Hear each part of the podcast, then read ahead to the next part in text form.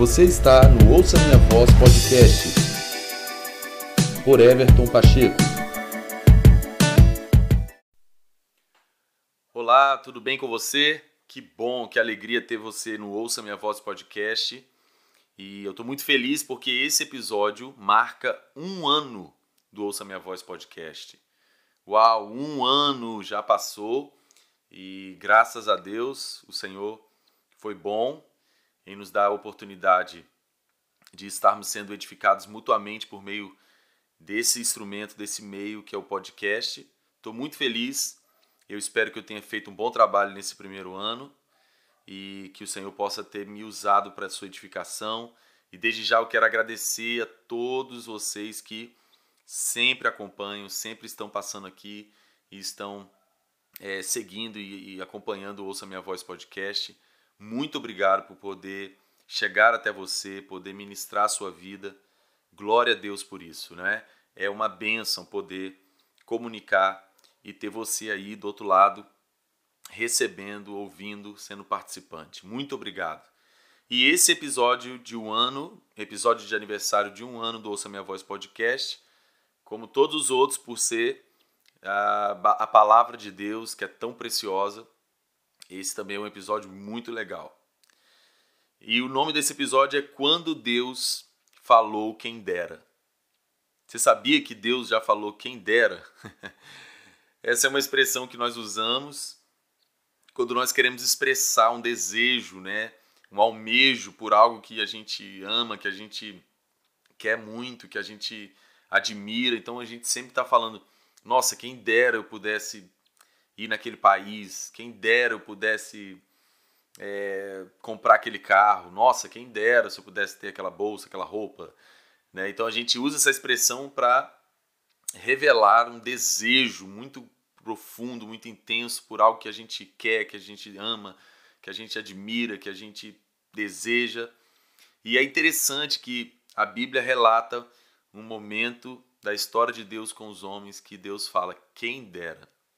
Deus expressa um desejo ardente do coração dele por algo que ele amava, por algo que ele desejava ver acontecendo, que ele desejava é, ver realizado. Então Deus fala, quem dera.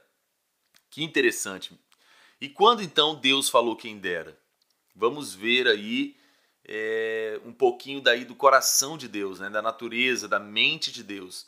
O que fez Deus falar quem dera? Deus é incrível, né, gente? Como que Deus é incrível. Ele se comunica conosco de uma forma tão preciosa, tão simples, tão humana, né?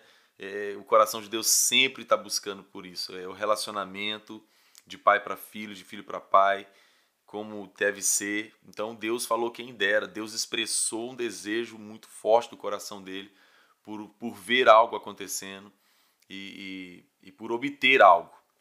Então, quando Deus falou quem dera? Deuteronômio capítulo 5, verso 29, vai nos trazer então esse texto. Olha que interessante, Deus está dando os dez mandamentos, aquele contexto do Sinai, de Deus estar se manifestando com grande glória e poder, aquele espetáculo terrível da nuvem e, do, e dos trovões, e o povo vai falar com Moisés para ele então ir ouvir o Senhor e ele, Moisés, falar com o povo que Deus disse, porque o povo estava com medo da voz de Deus. E quando Moisés traz para o povo né, os relatos daquilo que Deus havia falado, o povo se mostra disposto a obedecer, se mostra é, pronto a fazer a vontade de Deus. O povo falou com Moisés: Moisés, vai lá, ouve, ouça o Senhor, que o Senhor falar, nós vamos fazer. Então, aqui no verso 29, Deus vai dizer o seguinte: Quem dera eles tivessem sempre no coração essa disposição para temer-me e para obedecer aos meus mandamentos. Assim, tudo iria bem com eles e com seus descendentes para sempre. Que coisa espetacular aqui, gente. Quem dera eles tivessem sempre no coração essa disposição para me temer e me obedecer. Olha que coisa incrível. Aqui a gente consegue descobrir algo real, algo latente dentro do coração do Pai a respeito do seu povo. Gente, tudo que Deus mais quer e mais almeja deseja ver em mim, ver em você, ver no seu povo, na igreja, é o nosso, a nossa disposição em temê-lo e obedecê-lo. Porque ele é nosso Pai, ele sabe que se nós o temermos e se nós o obedecermos, nós vamos ser bem-sucedidos, nós vamos estar guardando aliança com ele, nós vamos é, estar qualificados para estarmos debaixo da sua bênção, para estarmos é, supridos, prósperos, é, saudáveis, abençoados em todas as esferas, em todos os sentidos. Nós vamos estar em paz com Deus, nós vamos estar alinhados com a sua vontade, com seu coração, com sua soberania. Então, quando Deus expressa esse desejo por algo que ele gostaria muito que acontecesse, quando Deus fala quem dera, ele fala quem dera o meu povo estivesse sempre disposto a me, a me temer e a obedecer os meus mandamentos. Assim tudo iria bem com eles para sempre. E aqui então nós temos duas chaves tão cruciais para o sucesso da nossa vida com Deus, para a saúde do nosso relacionamento com Deus, da nossa caminhada com o Senhor. E tudo que o Senhor espera e deseja encontrar no nosso coração é temor pelo Senhor e obediência à Sua palavra, à Sua vontade e ao seu governo. Então, o temor e a obediência são duas chaves cruciais, são duas é, diretrizes, são duas leis, duas normativas que eu e você precisamos estar aplicados. Se nós queremos ser bem-sucedidos, se o próprio Deus está expressando o coração dele, expressando esse desejo ardente dele, quem dera, porque Deus estava dizendo: Nossa, quem dera se meu povo me temer e me obedecer, porque tudo vai ser uma maravilha, tudo vai ser bem, nós vamos estar bem, nós vamos estar em paz, nós vamos é, desfrutar do nosso relacionamento, a nossa aliança vai estar vívida, vai estar é, sólida, tudo vai estar como deve ser, tudo vai estar alinhado, tudo vai estar num fluxo constante. O temor do Senhor e a obediência são duas chaves cruciais para nós. Bom, o temor do Senhor é a nossa reverência, é o nosso reconhecimento de quem Deus é. Em outras palavras, é nós nos colocarmos no nosso devido lugar. A gente precisa, é, se nós não temos, ter, e se nós já o temos, crescer no temor do Senhor. Os segredos do Senhor é para aqueles que o temem. O, o temor do Senhor nos garante o favor dele, nos garante a fidelidade dele. O temor do Senhor dobra os nossos corações diante do Senhor, dobra os nossos joelhos diante do Senhor dobra as nossas, a nossa cerviz diante do Senhor. O temor, temer, saber que Deus é o soberano, saber que Deus é o Altíssimo, que Deus é o Eterno, Todo-Poderoso, o grande eu sou que sou, que Ele é o oleiro e nós somos o, o vaso, o barro nas mãos dele para Ele fazer o vaso que Ele quiser fazer. Quem manda é o Senhor, quem dita as regras é o Senhor, quem depende e precisa do Senhor somos nós. Ai de nós se não for o Senhor nos, nos amando, nos guardando, nos protegendo, nos abençoando. Ai de nós se não estivermos com o Pai, ai de nós se nós não desfrutarmos da presença de Deus, se nós não estivermos em paz com Deus, ai de nós. O temor do Senhor, o temor pelo Senhor nos leva a esse lugar. Quando nós tememos a Deus, nós temos Deus no lugar que lhe é devido e, e temos a nossa vida no lugar que é dela. Nós sabemos qual é o nosso lugar. Nosso lugar é prostrado ao Senhor. Nosso lugar é, é prostrado em reverência diante de Deus. Nosso lugar é um lugar de temor, de tremor diante da palavra de Deus, diante da soberania e do, e do trono de Deus. Nós, nós nos curvamos, nós nos humilhamos, nós entramos numa condição de dependência. Nós nos colocamos numa condição de falar, Senhor, a quem eu irei? O que, a quem eu irei? Quem pode ser? Quem pode me salvar? Quem pode é, me sustentar? Quem pode me fazer feliz senão o Senhor? Quem tem o eu no céu além de ti e na terra? Não há a quem eu queira, quem eu, quem eu precise mais que a ti. O Senhor é a porção da minha herança. Quando nós tememos a Deus, nós é, nos livramos da rebelião. A rebelião contra o Senhor está baseada no, no, no, no fato de que nós decidimos viver a nossa vida por nós mesmos, segundo nossa própria vontade. Nós queremos ser donos do nosso próprio nariz e nós não temos condições de administrar isso, irmãos. Nós não temos condições. O mundo está o caos que está e vai estar pior até o fim dessa era, justamente porque a humanidade decidiu viver aquém do Criador. A humanidade, os homens, de um modo geral, decidiram viver segundo sua própria vontade, segundo aquilo que eles querem. Então, isso é irreverência. Isso é o contrário do temor a Deus. O temor ao Senhor é nós sabermos que Deus é quem dá a vida e quem a toma.